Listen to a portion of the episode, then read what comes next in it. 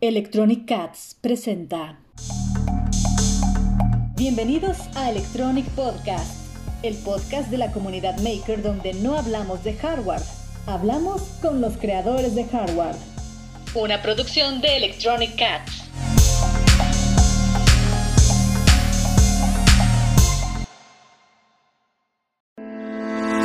Síguenos en todas nuestras redes sociales. Nos encuentras en Facebook, Instagram, Twitter y en nuestro sitio oficial www.electronicats.com. Bienvenidos a Electronic Cat Podcast, mi nombre es Andrés Abás y en esta ocasión retomamos la serie de Dentro de Electronic Cats y pues es extraño entrevistar a mi socio, a Güero Eduardo Contreras, hoy está con nosotros para hablarnos qué es ser un CTO de Electronic Cats. Bienvenido, güero. ¿Qué tal, las Abas? Muchas gracias por la presentación. Eh, ahora nos tocó estar por acá eh, compartiendo un poquito de lo que se hace. Eh, pues primeramente, mi nombre es Eduardo Contreras, más conocido como Güero, ya, ya, ya saben si siguen de hace tiempo Electronic Arts, pues de seguro recuerdan eh, o habrán visto alguna vez a este ser vivo comiendo cereal y contestando algunas preguntas. Exacto. Eh, de ahí en fuera, pues también siempre salgo en las fotos y demás, entonces... en los videos patinando también. No, hay, no, hay, mucho, eh, mucho más que decir de bueno, momento. Un, un episodio que nos habían pedido mucho, que muchas personas habían solicitado, cuando entrevistas a Güero, cuando entrevistas a Güero, cuando sale Güero en el podcast salen todos menos güero. Entonces, pues bueno, ahora estamos complaciendo ese, esa petición. Eh, y bueno, o sea, Güero al final es parte y líder de un área en sí. Eh, güero actualmente cubre el área de CTO, que ahorita nos explicará qué es, cuáles son las funciones que cumple y cuál es su día a día. Pero antes de esa parte, me gustaría, Güero, que habláramos, porque no llegaste directamente a ser el CTO de Electronic Arts, sino que fue una serie de cosas que fuimos haciendo, pero me gustaría escuchar desde tu perspectiva cómo fue que llegaste a CTO. Y lo primero es, cuando llegas a Electrónicas, digo, algunos tal vez ya saben la historia, pero la mayoría de los que escuchan este podcast seguramente no, es cómo llegas a Electrónicas, eh, pero antes, sobre todo eso, ¿cómo llegas a ser un ingeniero en electrónica o por qué te gusta la electrónica? O sea, ¿cómo llega Güero a a esta parte de querer hacer electrónica, hacer embebidos, y de ahí cómo llegas a Electronic Arts, y ahí y igual habrá otras preguntas, ¿no? Pues, primeramente eh, se estudia la carrera de Ingeniería en Electrónica en el Tecnológico de Aguascalientes, ¿no? Eh, desde chico mi plan siempre había sido estudiar la carrera en electrónica, uno de los sueños frustrados que tengo hasta el momento, igual y no frustrado, solamente aplazado, es ser piloto como muchos. Ah, pensé que estudiaba electrónica, que no, pues ya lo hiciste. Órale. okay. Gracias, Google, por esa participación tan activa. Eh, sí. Entonces, eh, pues un pad de, de, crecimiento, lo que yo pensé desde, desde, no sé, estando en la secundaria prepa, fue estudiar electrónica, cosas afines, para después poderme perfilar a, a, una carrera de piloto, ¿no?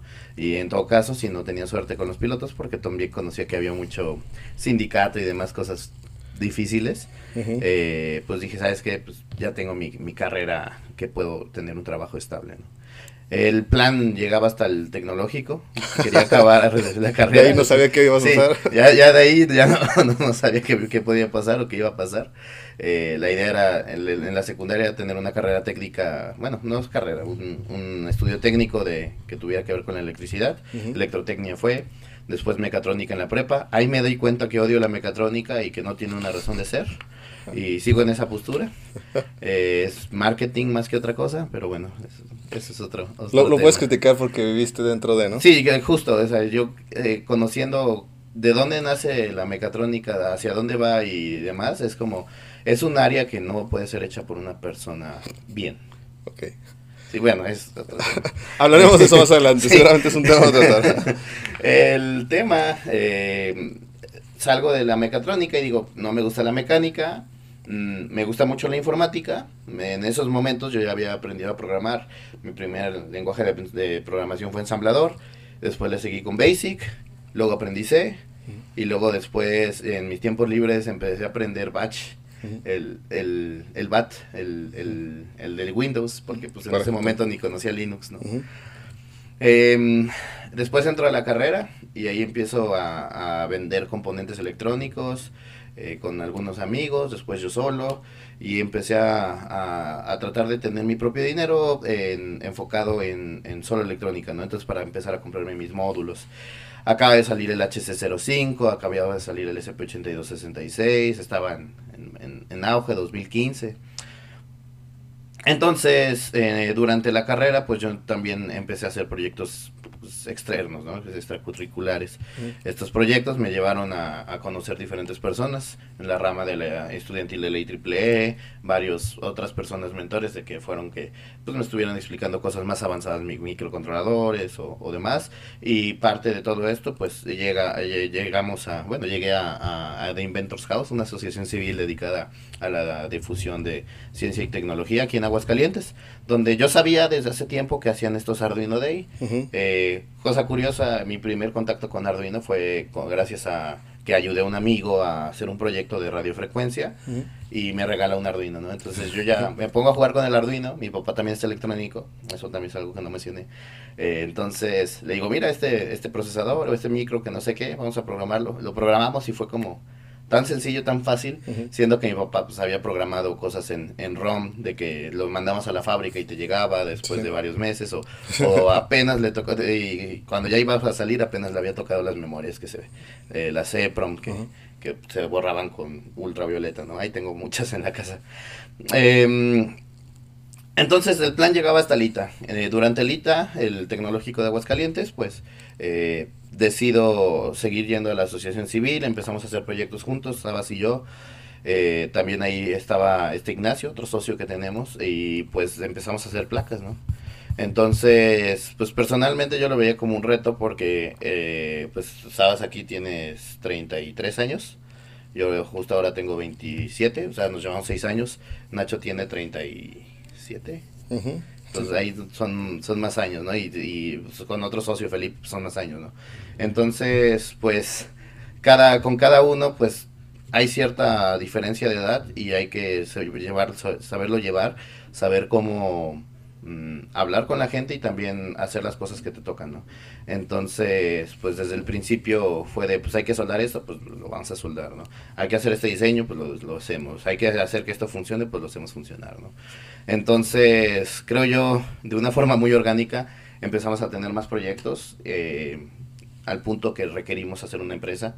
Nunca nos juntamos, sí, vamos a emprender, y vamos a hacer este plan de negocios y vamos a pedir este fondo de inversión y yo no creo mucho en ese tipo de, de, emprendedurismo que le dicen.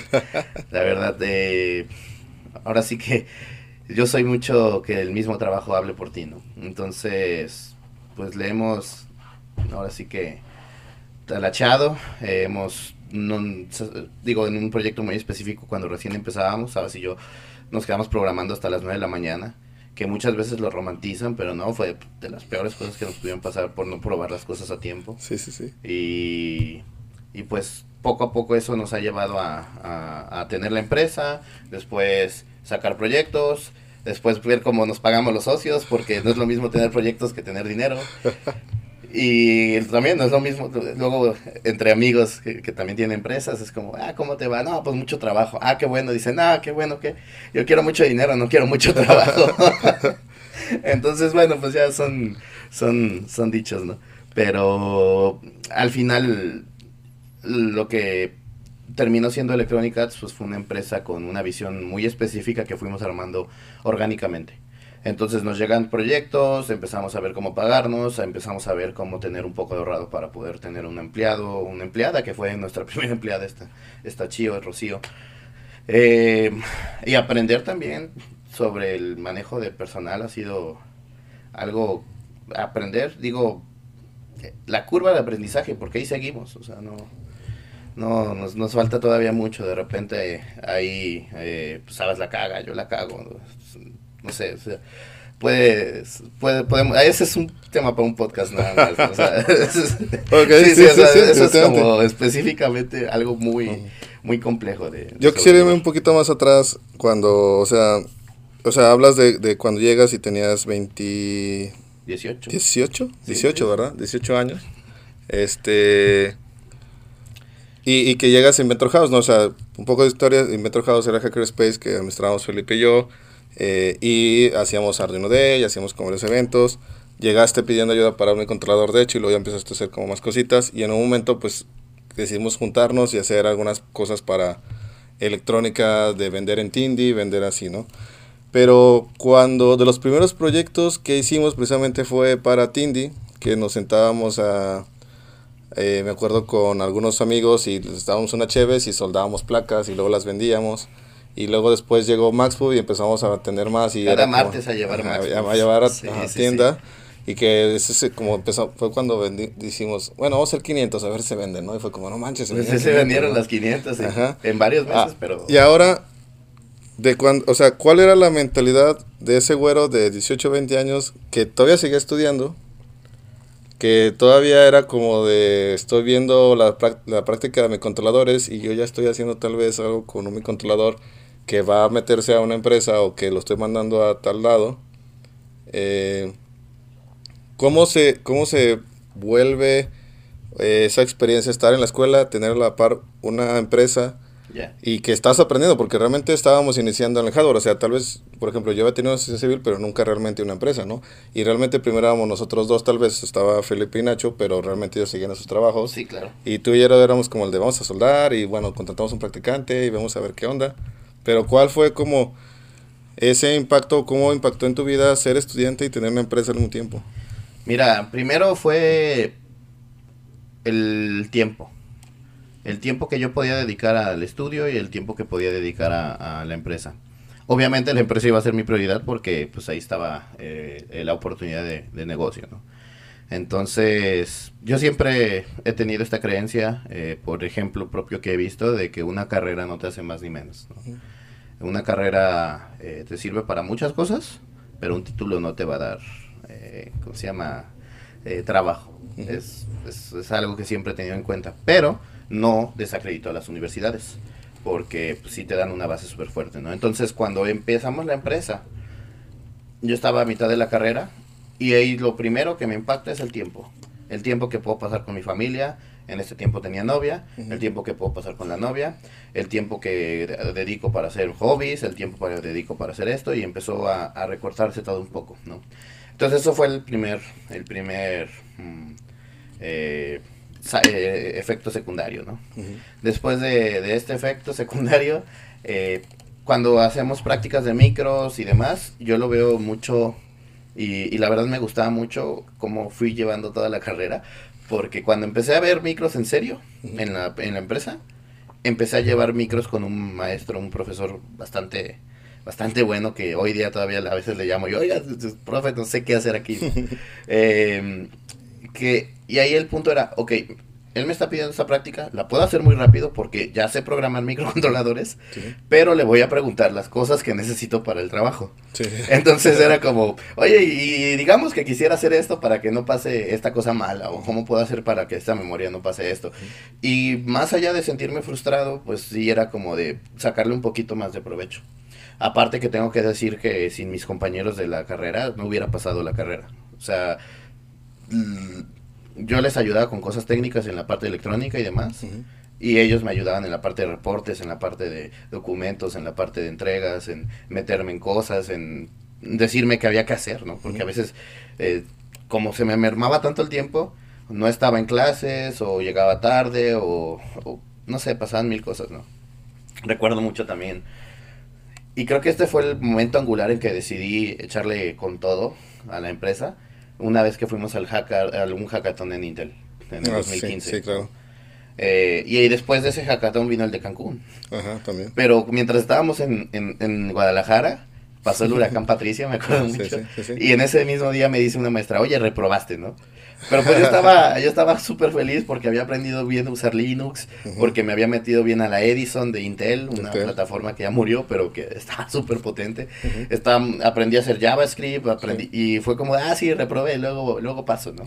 Entonces, no, no tuvo un impacto tan fuerte en mí una reprobada como creo que lo hubiera tenido en otra persona. Entonces, eh, cuando ya empiezas a ver como que el estudio de esa manera diferente, como de sí querer aprender cosas, pero cuando es un, cuando tienes que pasar, pues, pues pasas, o sea, aprende lo que tengas que aprender, pero cuando hay que hacer un papeleo, pues hazlo, ¿no? O sea, y con base en las cosas que había hecho, pues yo, yo, yo hablé con varios profesores y pues también los profesores me empezaron a ayudar, ¿no? Porque veían que sí estaba haciendo cosas, ¿no? Entonces, por ejemplo, ya cuando regreso a hacer mi examen, eh, me, me, pregunta la maestra, oye, ¿por qué no veniste? Pues, ¿Por qué reprobaste? Le digo, no, pues es que estaba acá, gané este concurso y estuvo bien padre, ¿no?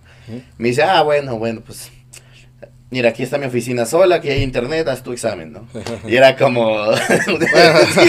Gracias. de que, pues, dale, ¿no? Aquí está para que hagas tu examen con trampa. Lo que, bueno, trampa es una palabra fuerte, pero pues de esas maestras que normalmente no te dejaban usar libros ni nada y luego ahí te dicen, no, pues ahí, ahí está mi currículum, ¿no?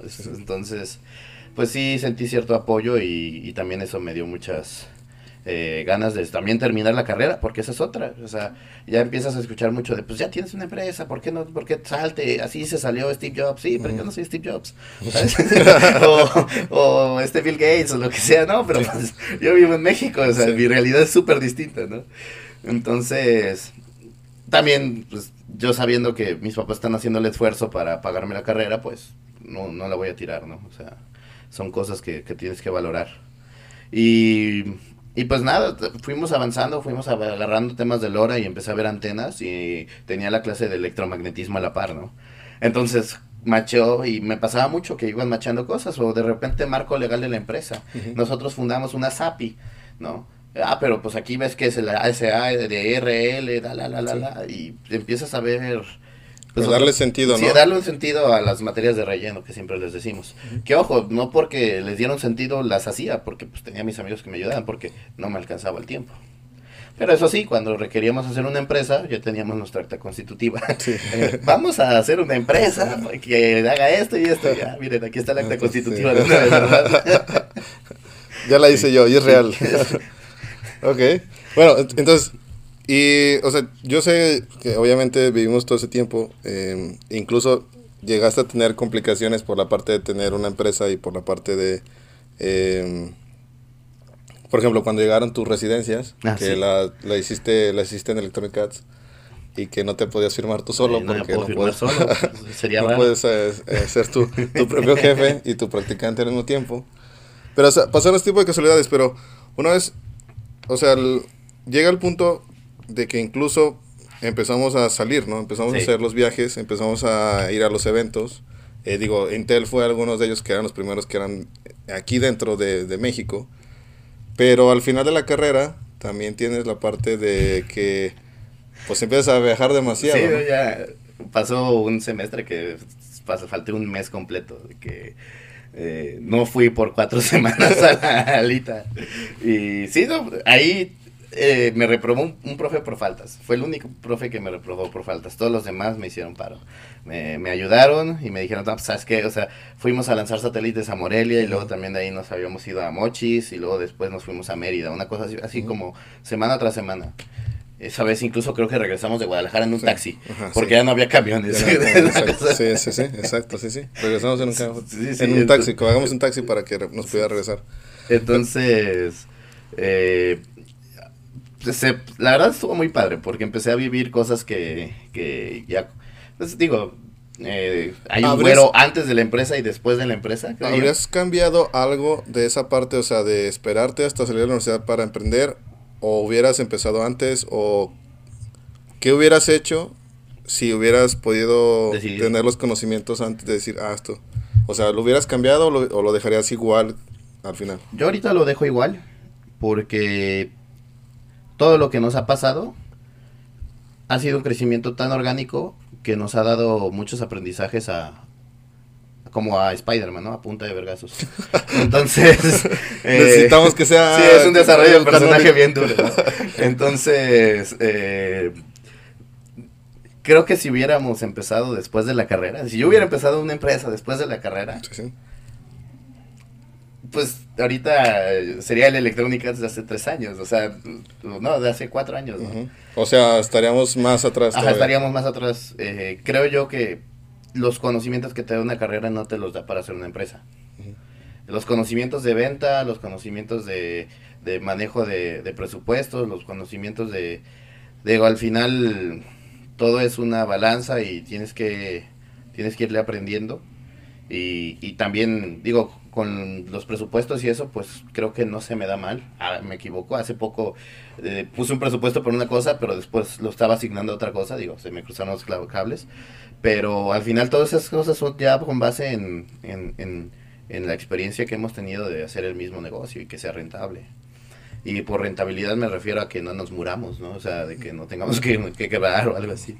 Entonces, pues mm, no creo que empezar después sería una respuesta. Porque después también te puedes preparar, preparar, preparar.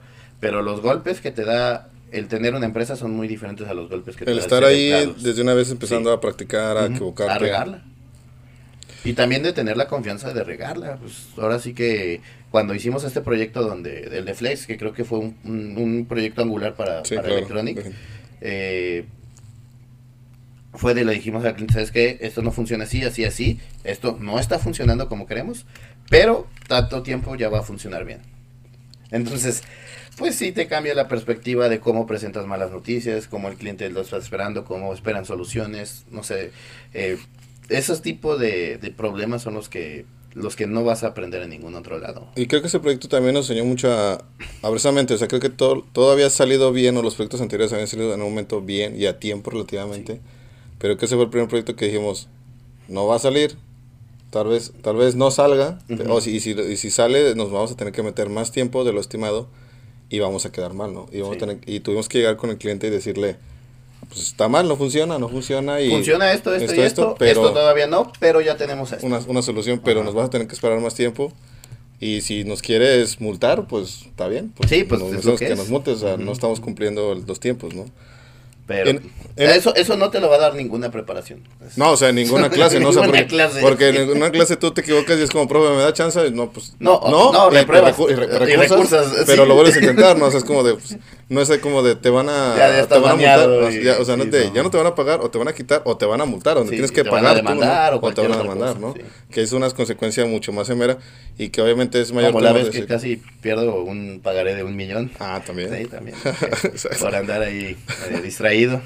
Eh, no fui a llevar unos tanques de helio donde deberían de ser y pues mira, eh, se logró al final. Se logró, se logró. La, manejé medio Aguascalientes en 10 minutos o 5, pero se logró, porque si no era un millón de pesos. Tal cual. Eh, empiezas en electrónica como un ingeniero, o sea, porque hablas de la parte del crecimiento que has tenido, ¿no? O sea, ya cuando sales de la carrera, pues ya no, ya no, o sea, el primer puesto cuando ingresaste es como ingeniero, mucho de la parte de lo que desarrollamos éramos tú y yo.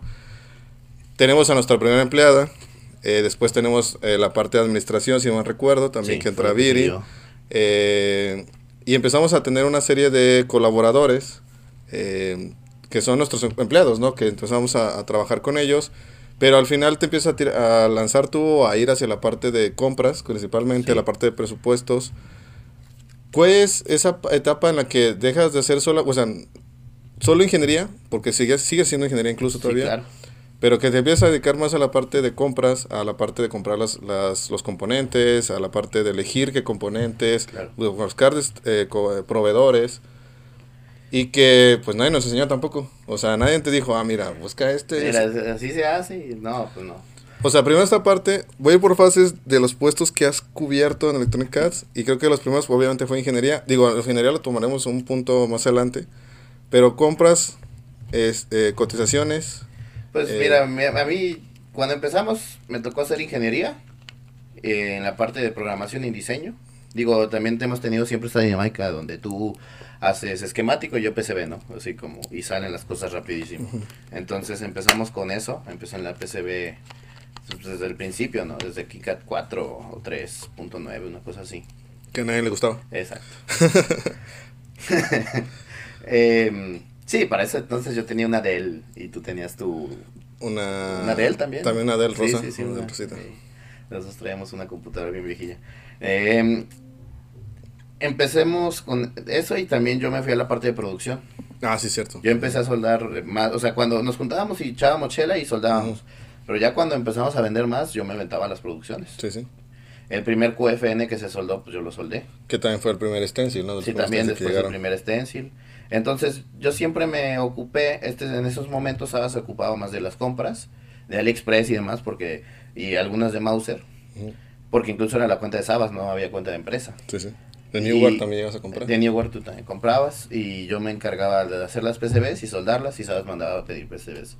Después empezamos a crecer un poco, deslindamos un poco de PCBs hacia Chio y yo empecé a, comprar algunas PCBs y componentes. Ahí es cuando agarramos el cliente que pues, hemos tenido desde, el, digamos, el más longevo de Electronic Arts. Entonces, con ese cliente ya teníamos una producción asegurada cada mes y había que comprar los mismos componentes cada mes. Entonces, ahí es cuando empecé a, tomar un poco más de compras. Eh, por ahí del 2018 es cuando entro full a compras y ya lo hago como si fuera una tarea muy específica, porque antes era como de ingeniería y compras. Pero ya en el 2018 ya normalizamos booms, ya habíamos normalizado el proceso, la facturación, la empresa, y ahí es cuando empezó a hacer la compra de PCBs y, y, de componentes. Para 2018 yo voy a la Keycon en Chicago, y hablando con gente de, que también hace hardware, por ejemplo Michael Osman, con quien pues sí, compartí bastantes cervezas. Eh, y, también con este mm, de DigiKey. Bueno, ahorita no está en DigiKey, pero le hace videos este el smartphone, el de Sean Michael.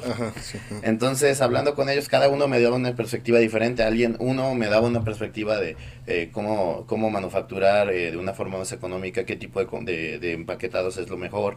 Yo en ese momento le tenía mucho miedo a QFN y a TQFP, digo a QFN y para PGA.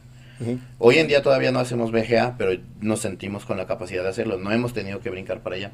Pero también lo que ellos me decían mucho, pues compra y hazlo. O sea, no hay de otra. Trata de hacerlo con las herramientas que tienes. Y también ellos me dieron otras páginas como el CSI, que yo la conocía, pero no pensaba que fuera... Que, era real, ¿no? no pensaba que fuera real y que fueran a funcionar los componentes. sí, no, sí, compra ahí, pero si son circuitos integrados de tal y tal, pues no, no trata de no comprarlos ahí y demás, trata de comprarlos con los originales, pero empaquetados eh, grandes o capacitores, pasivos, Acá. Entonces ahí es cuando yo traigo hacia, eh, y me gusta decir hacia mi ambiente de de, amigos que tienen empresas, él sí así. Y para todos los que hacemos algo de electrónica fue un ahorro súper grande. Súper grande. Me acuerdo cuando se lo pasó un amigo Butrón. Eh, eh, me dijo, le, enseñó en Excel, ¿no? Mira, este es tu producto y así te cuesta en Mauser y en DigiKey y, esto es con el CSI. Me dice, no, no me acuerdo si me dio un abrazo o algo, dice, pero dice, no, pero sí nos ahorraste un chingo de dinero. Y entonces se, volvió como un estándar entre los mismos compañeros. Digo, no digo que todo haya sido por mí, porque pues así sí es una tienda gigantesca. Sí, pero al final, esa brecha de la confianza y la de la confianza. O sea, al final puede ser muy grande, pero dices, no me vayan a estafar, ¿no? Sí, o no sé de dónde sacaron esos chips, que tal que son resoldados o algo así. Entonces, pues al menos ahí en el 2018 empiezo a ver que pues más allá de, de, solo hacer la PCB, pues también te tienes que preocupar por la manufactura, por la producción, por cómo vamos a estar haciendo eh, la, la automatización. Entonces ahí es cuando empiezo también a aprender en el 2018 y 2019 sobre and Places. Digo, ahorita ya hay versiones más nuevas, la, la B4, hay otra versión de la Neoden y demás, pero en ese momento a mí me gustó mucho por el costo de relación-beneficio la, la Neoden 3. En Chicago tomé unas charlas de cómo de cómo configurarla para KiCad y demás, y luego después me fui a, a, a Guatemala, y en Guatemala ahí también tenían toda la línea de producción. Un saludo a, nuestros amigos de Guatemala. si Oscar, nos están escuchan. Sí, eh, esperamos verlos ahora en el FIT en, en octubre. Bueno, el punto es que empecé a ver también que toda la parte de producción, quien había estado sonando antes era yo. Quien había estado viendo calidad era yo. y quien había estado viendo qué componentes comprar era yo. Entonces ahí nace de que, pues digo, pues a ver, este es el departamento de compras y este es el departamento de, producción. Y ahorita ya tenemos a alguien de, de, la carrera de producción, ¿no? Pero al final, alguien de la carrera de producción necesita aprender toda la parte electrónica.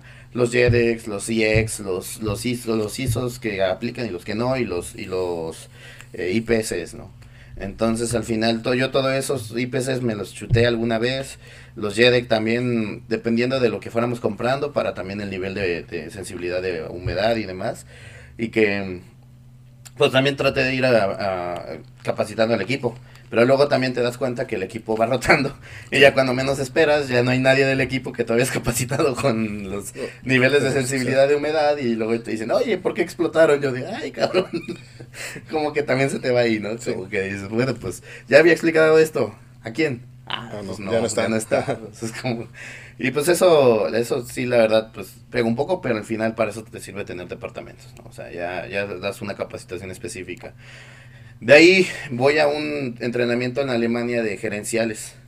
En la parte de gerenciales, pues muchas veces es, lo vean mucho como toma de decisiones y demás, pero acá le dieron un approach un poquito más mmm, enmiscuido con todas las áreas y no solo de toma de decisiones y me gustó mucho. Y de ahí eh, que yo empiezo a perfilar, eh, un, a perfilar una posición un poquito más de toma de decisiones, pero también que englobe toda la parte que conozco y que sé y que puedo tomar decisiones correctas, eh, bueno, decisiones que van a afectar a la producción, a la producción final, ¿no? Entonces, mm, cuando hablamos de la producción final, estás hablando de que tiene que haber un proceso de diseño, un proceso de compras, un proceso de almacenaje, un proceso de ensamble, uno de testeo y ya al final la empaquetación, ¿no? Entonces, eh, regresando de Alemania, se me queda mucho esta idea de dejar, porque en cierto momento yo estaba como parte de ingeniería y siempre he visto clientes, ¿no? Eh, también aquí una parte que nos cogea es el inglés, eh, siendo yo el único de los cuatro socios que habla fluido a un nivel técnico inglés y Felipe siendo otro que habla fluido inglés, pero pues Ignacio y, Sabas pues normalmente no, no bueno, no, no, no, no tienen la fluidez en el inglés, ¿no? Entonces, pues esa siempre ha sido una pata que cogea y que por lo mismo yo he tenido que encargarme de todos los clientes internacionales. Que ese es otro tema, ¿no? O sea, los clientes internacionales... Es otra área. Siempre lo he manejado yo, ¿no? Y, y, pues no nos va mal. Creo que eso es lo que nos mantiene a flote eh, la parte del internacional, porque pues simplemente somos una casa de ingeniería a nivel internacional, con un nivel eh, estándar de, de ingeniería y, y pues con, con, unos, digo, va a sonar feo, pero son unos costos menores a los que hay una casa de ingeniería en, en el mismo Estados Unidos o, o en Alemania o en, o en Londres o, o, en Suiza, que ya nos pasó también. Entonces, mm, de una u otra forma, eh, pues al final eso es bastante rentable para nosotros, ¿no? Entonces, o también los clientes como para los que les damos soporte y demás, ¿no? Eh, al final ha sido eh, yo un punto de contacto. Entonces, pues cuando perfilo ya el puesto del CTO, pues lo perfilo para tomar decisiones con base en producción, en ensamble, en la parte de, financiera de cómo vamos a estar invirtiendo para sacar productos y que salga más barato, más barato o más caro, los métodos de producción que vamos a estar utilizando y, y pues también la parte de ingeniería, ¿no? Eh, digo, desafortunadamente no me he podido dedicar solo al 100 al puesto del CTO que me gustaría hacer. Porque hay varios procesos que empecé, empecé a caracterizar más y hay varias cosas que requieren mejora. Pero llegaron algunos proyectos que lastimosamente no hemos encontrado un candidato que tenga el perfil para cumplirlos. Eh, y hemos buscado, de verdad. Y, pero pues al final son proyectos que están ahí, que es una buena entrada, entonces pues no, no pudimos decir que no. Entonces, por eso sigo haciendo ingeniería en un, en un, en un caso final. Eh, yo no me considero, bueno, o sea, yo nunca me perfilé como líder de ingeniería. Aquí ahorita Sabas está haciendo la función porque entre hacer compras, digo, ahorita ya también hay alguien de compras, ¿no? Pero entre hacer compras, negocios de, con los, los, internacionales, luego estar haciendo la parte de checar producción, porque también si se rompe eh, algo o si se un cautín se friega o si es conmigo, ¿no? Entonces, pues es una carga de trabajo un poco fuerte.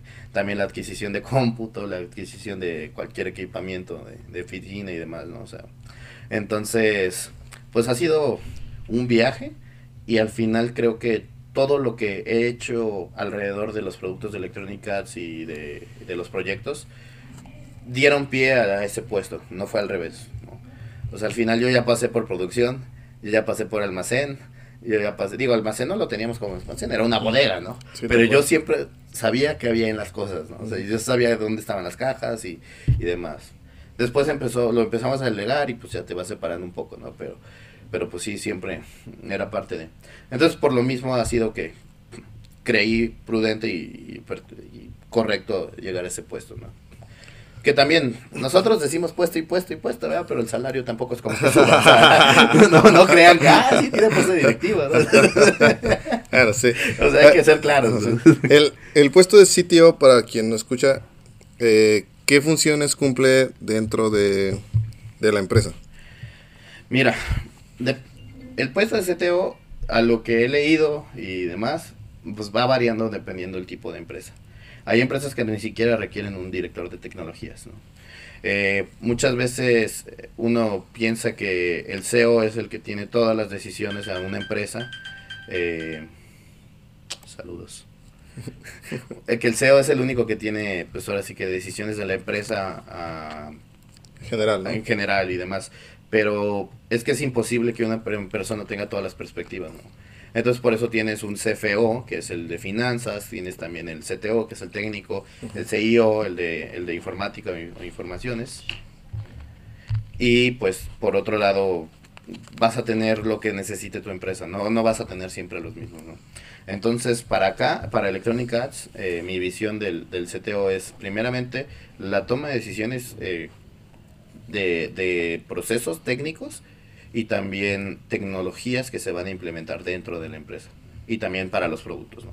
Entonces, no es lo mismo, eh, por ejemplo, eh, hace unas semanas, no es lo mismo que un ingeniero eh, de repente te diga, oye, es que el, el CS1352, P1, la, la, la, la, la, hace esto, esto y esto, y el P7, el P7 hace estas cosas más. Pues sí, el ingeniero te va a decir como las, las ventajas y demás, pero Mm, no va a tener un peso en la empresa tan fuerte como podría ser el CTO, donde ve qué, beneficios tiene, qué contras tiene, cómo echarlo a andar, y sabes qué, hacemos el cambio, ¿no? Entonces ese tipo de toma de decisiones en cuanto a lo técnico, mm, me parece que es bastante importante porque ya tienes que, tienes que estar en un contexto muy determinado. Y no puedes no, eh, estar en esa posición sin ese contexto. ¿no? Entonces para mí es y para Electronic como lo he venido manejando, manejando es, primeramente toma decisiones técnicas y toma decisiones también de, de, de, tecnologías. Ahí muchas veces, digo, siempre estado, hemos estado en comunicación para la contratación porque todavía somos pocos, pero si tú vas a cualquier empresa a hacer una entrevista, una de las últimas etapas, normalmente, quien te entrevista es el CTO, porque es el que tiene el conocimiento técnico prácticamente de todo el concepto en general de lo que hace la empresa. No es de que sepa hacer todo, simplemente que entiende cómo funciona el, el, todo. todo. Entonces, para mí, bueno, es como lo estoy perfilando. También lo bonito de mantener una empresa, ¿no? Puedes crear y... Sí, o sea, al final y experimentar también.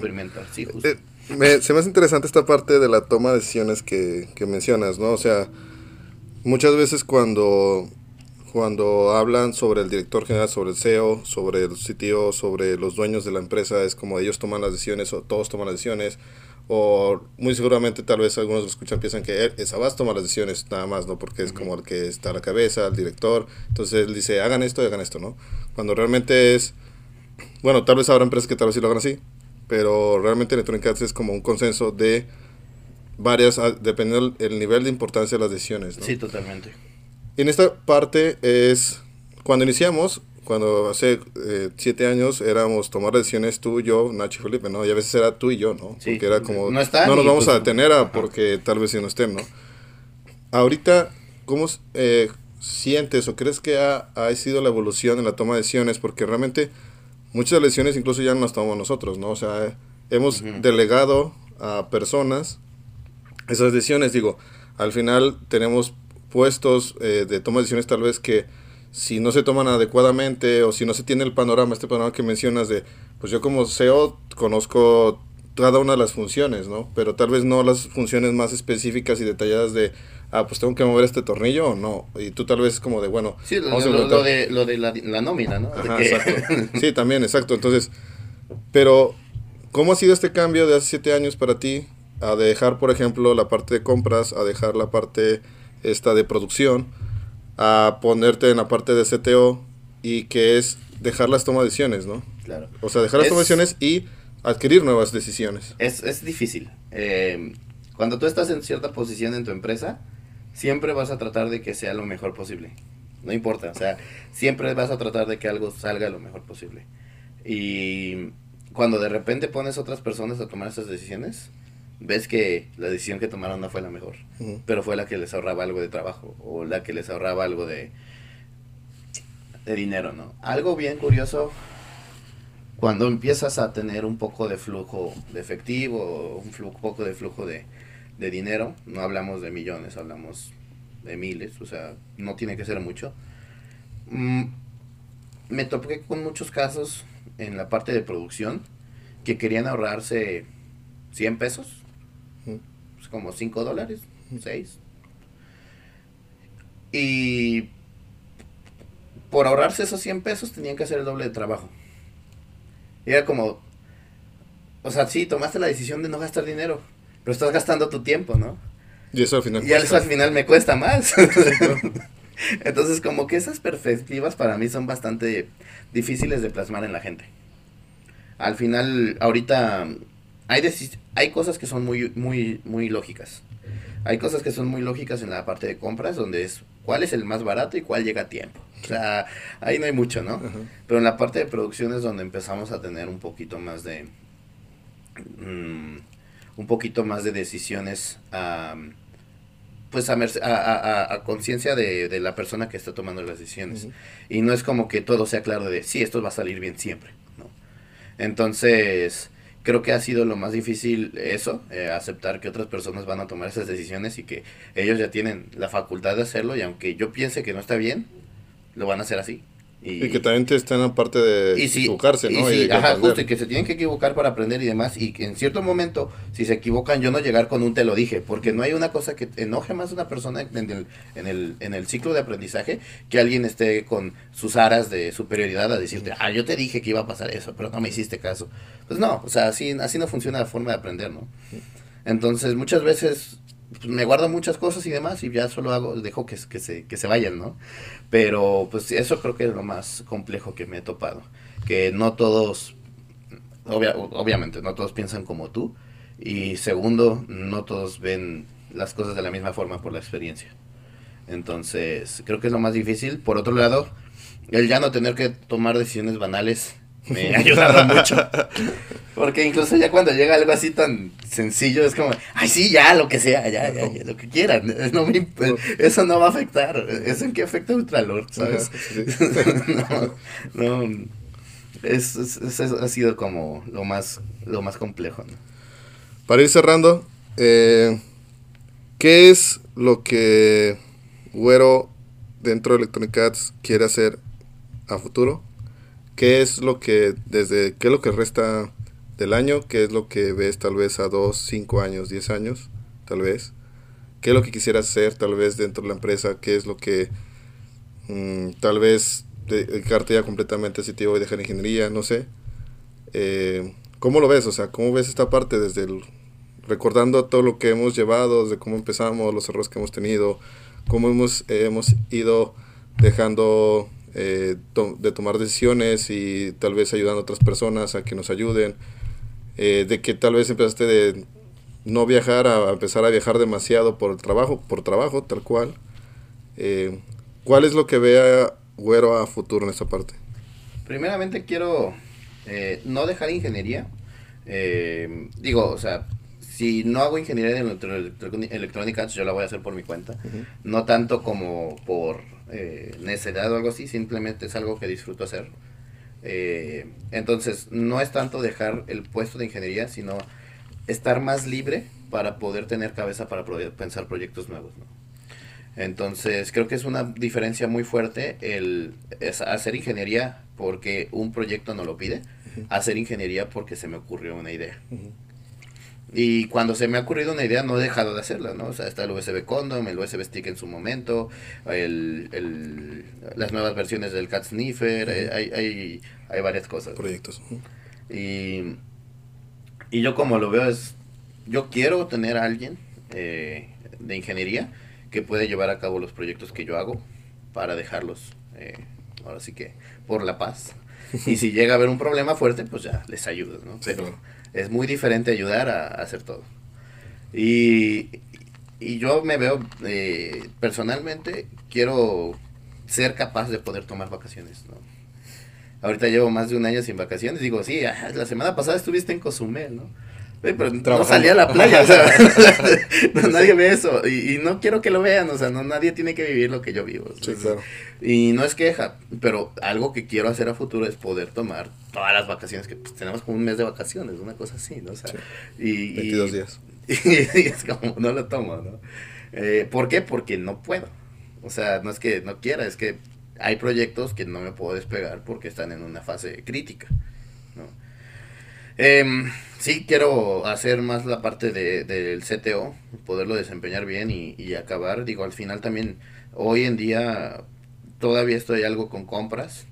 Em, no tanto de yo hacer compras, simplemente perfilando un poquito el, el departamento y, y, queriendo expandirlo para que se pueda llevar de mejor forma. Eh, la parte de, electrónicas, pues digo, siempre, siempre nos ha gustado el crecimiento orgánico que tenemos. Eh, de hoy en día, hoy en los próximos dos años, yo no, yo no pienso y no, no abogaría por buscar una inversión. Creo que con el mismo trabajo que hemos hecho se han logrado varias cosas. Y mi mayor meta como CTO sería lograr tener electrónica de consumo de electrónicas. Bastante difícil, sí, pero se puede, o sea, no, no somos la primera ni la última empresa que va a hacer electrónica de consumo, ¿no? Entonces, electrónica de consumo, dígase cualquier adaptador, cualquier, no, no un público general porque ya tenemos nuestro nicho en la parte de seguridad y también en la parte de, de IoT, pero sí es hacer una parte, un, un, algún producto ya estilizado y, y bueno, pues no sigue, no se pierde el sueño de, de hacer silicio, ¿no? Entonces es algo que yo ahí todavía tengo en el renglón, tenemos demasiadas cosas. También estoy llevando la parte de WCH, ¿no? La, la parte de, sponsorship para los baches, también la parte de hacer los cursos y bueno, pues es, que sí es bastante el trabajo que tengo, ¿no? Y creo que incluso decir que solo como CTO pues es poco, pero eh, pues al final pues, uno está trabajando para poder lograr ciertos objetivos, ¿no? Sí, que al final es esta parte de que digo, regresando hace siete años, o sea, pues éramos todo, ¿no? O sea, nosotros hacíamos las facturas, nosotros depositábamos, nosotros recibíamos dinero, nosotros hacíamos compras, hacíamos producción, soldábamos, hacemos ingeniería, diseño, PCBs, eh, almacén, eh, o sea, en algún momento tal vez no directamente todos los puestos, pero pues era como, ahora tengo que la producción, ahora, todo esto, Entonces, se ha ido, eh, no digo, se ha ido dividiendo estas tareas y deja, eh, las hemos ido dejando en personas, ¿no? Entonces creo que todavía hay varias funciones que dependen de nosotros, pero que el camino es irlas delegando igualmente, o sea, dejar una persona que se pueda encargar y que de ahí se convierta en un departamento, que es lo que ha ido pasando. Creo que es algo bonito que ha ido pasando, que hemos podido ir dejando esas tareas, esos eh, departamentos, esas funciones en personas, pero creo que sí al final es hacer, eh, iniciar ese proceso, que muchas veces lo, lo, has hecho tú, o sea, el proceso, por ejemplo, de producción, de compras, iniciarlo, saber cómo hacerlo, poderlo llevar y decir, esto es el mejor eh, camino que creo que puede ser. se va a estar haciendo. A estar haciendo, y si tal vez llega alguien más y dice, oye, pues esto se puede mejorar a como tú lo hacías, ok, ah, vamos, ¿cómo se puede hacer, Siempre estamos abiertos a, ese punto, y que ese es, creo que es lo que veo al final, ¿no? O sea, y que eh, has ido haciendo durante todos estos años, y que muchos de los departamentos que tenía electrónicas, pues tú dejaste la base, y ahora hay personas que lo están cumpliendo de una u otra manera, ¿no? Y creo que esta parte de las funciones, digo, mencionas lo de la ingeniería, es alguien que pueda, al final es alguien, alguien que tenga esa capacidad, que en un momento también tendremos que tal vez capacitar, perfilar y demás, pero que tú puedas dedicarte completamente a CTO y que en un momento es igual, hasta tal vez la función de CTO pase a ser de alguien más, ¿no? Sí, totalmente. Completamente, es, es como la evolución de tal vez nuevos puestos, nuevos departamentos, nuevas funciones, y que he visto que haces adaptarte, ¿no? Eh, bueno, pues la parte es eh, agradecerte, o sea, he visto el crecimiento de, de Güero desde hace siete años, que estamos ocho, ocho, juntos. Tenemos la empresa desde hace siete, pero realmente iniciamos hace ocho. Llegó como un estudiante, llegó buscando ayuda y la verdad es que Ahorita Güero, o sea, en, a nivel de ingeniería, yo considero es mucho mejor que yo, hace cosas mucho más avanzadas que yo. Cuando yo conmigo me pedía ayuda, ¿no? Ahora yo a veces llego y le digo, güey, esto no me sale. eh, digo, también hemos empezado a hacer evoluciones en otros puestos.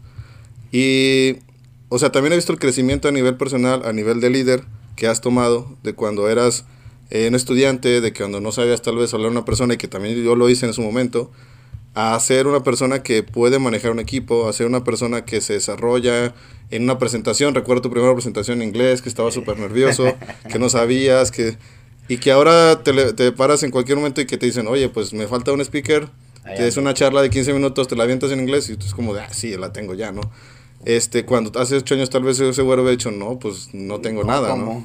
Entonces, eh, has hecho ese crecimiento, la verdad estoy muy orgulloso de ser tu socio, estoy muy contento de que estés, eh, de que, de que esas desveladas que tuvimos hace mucho tiempo, de que cuando empezamos esta parte, yo siempre se las platico y seguramente muchos de los que nos oyen en alguna cerveza, se, las, llegamos a contar, de, esas, de esas veces que llegamos a quedarnos en la oficina trabajando, en la oficina haciendo cosas y al final era este salir el proyecto, ¿no?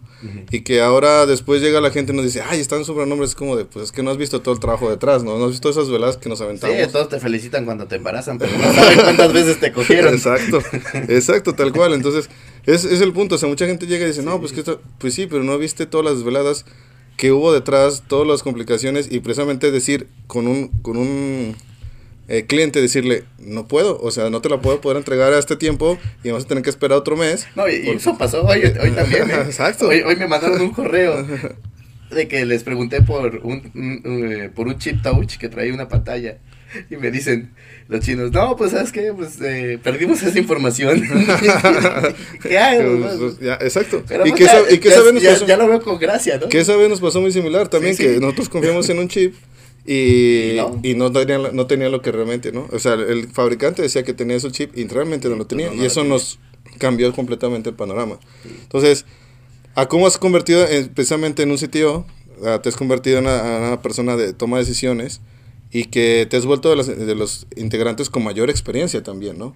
O sea, completamente del día a día estar ahí y que sigues y que has dejado un legado dentro de Electrónica también, nuevamente en los departamentos. Entonces, bueno, agradecerte muchísimo esa parte creo que obviamente pues esto fue un resumen de lo que ha pasado, pero realmente hay muchas cosas más que platicar, hay muchas cosas más que contar. Siempre podemos seguir haciendo podcast de blancos, güey. Exacto. Otros blancos hablando de, Exacto. De, sus problemas. De, sus problemas de, de, blancos, ¿no? Sí, claro, claro. De sus problemas de, empresarios.